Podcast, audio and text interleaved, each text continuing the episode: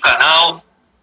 É, sejam muito bem-vindos a mais uma live do Mil Contextos, junto essa noite com o canal Você Sabe Tudo sobre História.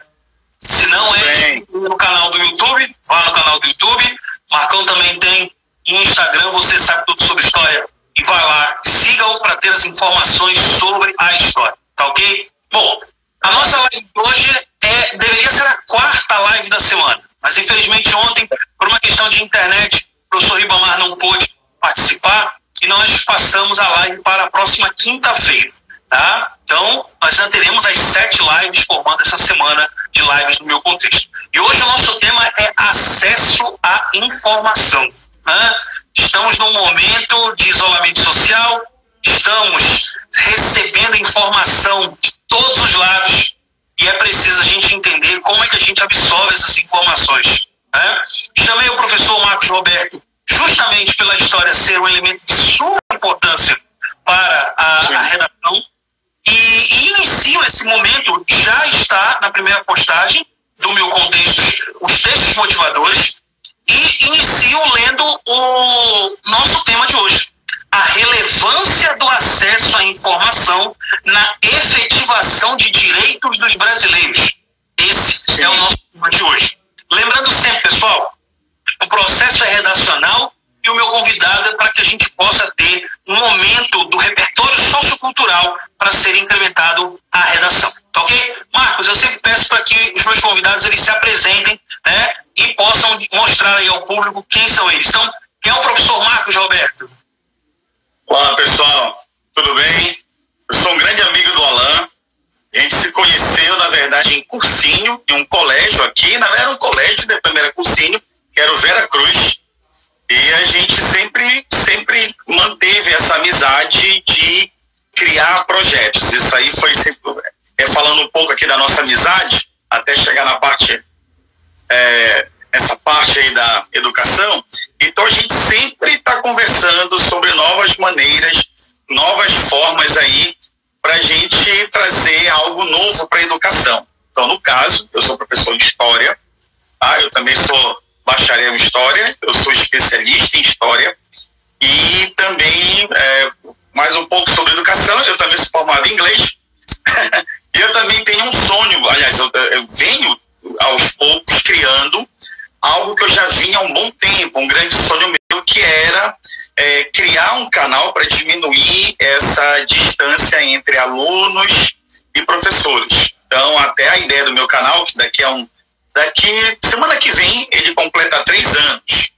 Então, em três anos, que foi até pedido de, de alunos, é, é professor que você não tem um canal na internet para diminuir mais assim, para a gente relembrar, ou até existem ex-alunos que de alguma maneira querem lembrar a história. Já que nós vamos falar de acesso à informação, nós temos muitas informações mas a gente é, não sabe filtrar. Nós estamos cheios de dados, mas a gente não sabe filtrar. Quer dizer, é uma ironia que a gente vai falar aqui, é, enquanto a informação, desde a antiguidade, desde a Idade Média, só uma coisa bem rápida, só para gente contextualizar o pessoal.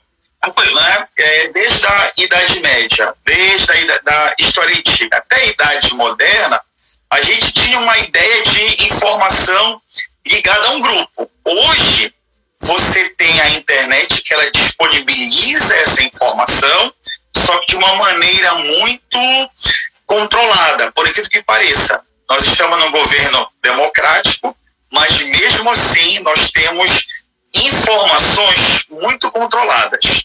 E isso pode até te atrapalhar numa redação. Às vezes a informação que você tem, ela pode te atrapalhar no desenvolvimento de uma redação e até em prova de história, que é, depois a gente pode tocar aqui na ideia de você ter tanta informação, querer ter acesso e você não buscar essa fonte, aí cria a ideia da pós-verdade. A gente já vai citar a ideia da pós-verdade. Então, essa foi a ideia de se apresentar de maneira bem rápida aí. Marcão, já pegando, na verdade, o gancho já. Você falou aí de um ponto importante. É, a ideia de lá atrás a informação ser de um grupo social. Hoje, apesar da informação ela ser, é, estar aí para todos, ela ainda é controlada por um, por um grupo. De certa forma, a gente não tem uma relação praticamente igual, ou seja, é, é eu tenho um grupo historicamente controlando e aquilo que ele quer que o, o restante da população saiba é aquilo que de fato as pessoas entendem. É basicamente isso? É, bora, bora pensar o seguinte: tem um, um pensador, tinha um pensador do Renascimento britânico chamado Francis Bacon. Acho que muita gente já ouviu falar sobre ele. Ele tem uma frase muito interessante chamada Conhecimento é Poder. É, quer dizer, então ele vai. Você sabe que a ideia do renascimento cultural ele vai ser tanto importante para no caso para a arte ele vai ser importante para a ciência quer dizer as pessoas elas vão aos poucos é, deixando essa ideia de algo mítico e aos poucos pensando de uma maneira mais empírica no que, que seria empírica numa maneira mais racional que aí depois vai surgir lá na frente a ideia do iluminismo, da gente valorizar muito mais a educação à informação, uma informação desvinculada à, à, à ideia de que a minha vida ela é controlada por seres ou, ou, então por uma entidade, isso vai questionar, até porque a própria religião ela é um tipo de conhecimento que praticamente, se a gente pegar do final do Império, então quer dizer, hoje a informação ela está sendo tratada de uma outra maneira sabe? Quer dizer, eu não preciso criar uma ditadura, eu posso te dar uma liberdade e você pode anunciar para o mundo todo o seu gosto. Por exemplo, eu posso comprar esse livro aqui, eu posso já postar o livro e colocar na internet, kkkk. Quer dizer, acaba se tornando normal. Então, eu estou passando informação. Então, quando a gente fala que conhecimento é poder, muita gente sabe que isso é verdade, mas tipo assim, o governo está sempre na frente da gente. Grupos que querem controlar, a gente tá, eles estão sempre na frente da gente. E como nós temos a ideia de pós-verdade, quer dizer, o que é pós-verdade? Eu consigo, eu consigo, é, só pelo Google, achar que eu posso, eu posso discutir em pé de igualdade com um advogado, com um médico. Eu tenho informação, eu não, o, o, a internet, ela não forma ninguém. Ela não forma ninguém. O que está acontecendo? Você vê pessoas que, que, são, que dizem que são blogueiros, e aí você vê essa ideia do país de crise. Ah, eu acho que o Brasil sai da crise assim. Peraí, mas eu não estudei administração, eu não estudei política internacional, eu li num site mas que fonte é aquela? Não é que eu não possa discutir com alguém, mas eu tenho que entender que aquela pessoa que tem aquela informação, ou ela estudou, ela se formou, então quer dizer, certamente ela tem alguma autoridade. Quando alguém em sala de aula pergunta assim, é, Marcos, a gente consegue discutir, a gente consegue é, é falar sobre política? Ele consegue. Sim, se eu ouvir o ponto do outro, porque isso é um tipo de informação, deixa eu ver o que, deixa eu entender o que, qual é a ideia que ele tem. Então, se eu for inteligente, é porque coloca, olha, colocaram na nossa cabeça que não se discute política, que não se discute futebol, não se discute religião. Então, a grande pergunta é: se a gente não discute, quem é que discute pela gente? Entendeu? Eu falei Platão, que eu ia dar mais quilômetros. Platão falava disso, né? Ou seja, se você não discute você será governado por pessoas muito menos inteligentes que você, né? Parafraseando uhum. aqui Platão, claro, já é um, uma, uma, uma, questão que nós podemos trabalhar na redação. Ou seja, Platão fala sobre essa questão, ou seja, é, o fato de nós não discutirmos política. E outra coisa, Marcos, é muito, eu, eu falo muito isso em sala, é, muita gente confunde discutir política com política partidária.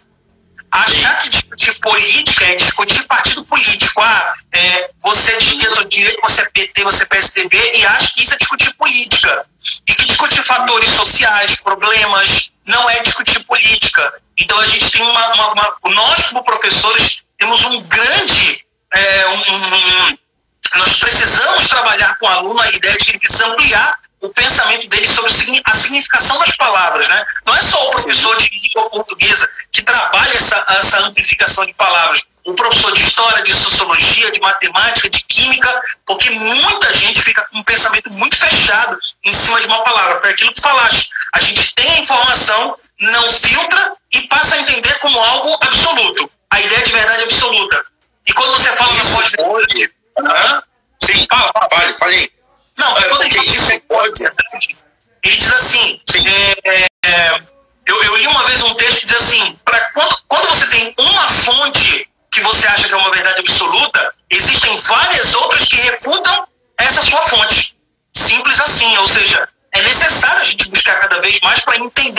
Fato nós estamos corretos ou não. Né? Uhum. Ó, por exemplo, isso pode atrapalhar até a redação, porque você sabe, é você que corrige né, provas também, é, sabe que às vezes quando a gente coloca algo a mais no desenvolvimento da redação, mostra para quem está corrigindo que você tem um grande conhecimento. É, às vezes é, é muito comum você às vezes pegar uma ideia de biologia, colocar lá na redação, claro, se tiver de acordo com a, com a redação, né? de história, você pode pegar. Vou te dar um grande exemplo. Quando eu fiz a prova da UFPA, é, a, o tema da redação ele destruiu muita gente porque não entendeu a ideia, que era assim, foi, foi a prova que eu fiz em 2001, era assim, palavras, palavras, palavras. O poder das palavras. Aí o cara olhou assim, agora desenvolva uma agora desenvolva né, a sua redação, mostrando o poder. Como nós temos alunos assistindo, você pode perguntar que às vezes quando você tira tira uma nota baixa, alguém vai dizer assim, mas história é decorativa. Porque a pessoa, a informação que a pessoa ficou foi essa. Porque existiam provas que tinham lá a pergunta, quem descobriu o Brasil? Você tinha que saber datas. Então, é, por que, que, a história mudou? Por que, que muita gente, quando olha a história hoje, pessoas em cursinho, às vezes ficam olhando pra gente assim olha o que esse cara tá falando, ele tá mandando a gente analisar. Não é decorar. Qual é a ideia hoje? Habilidades e competências do Enem, compreender, analisar, interpretar.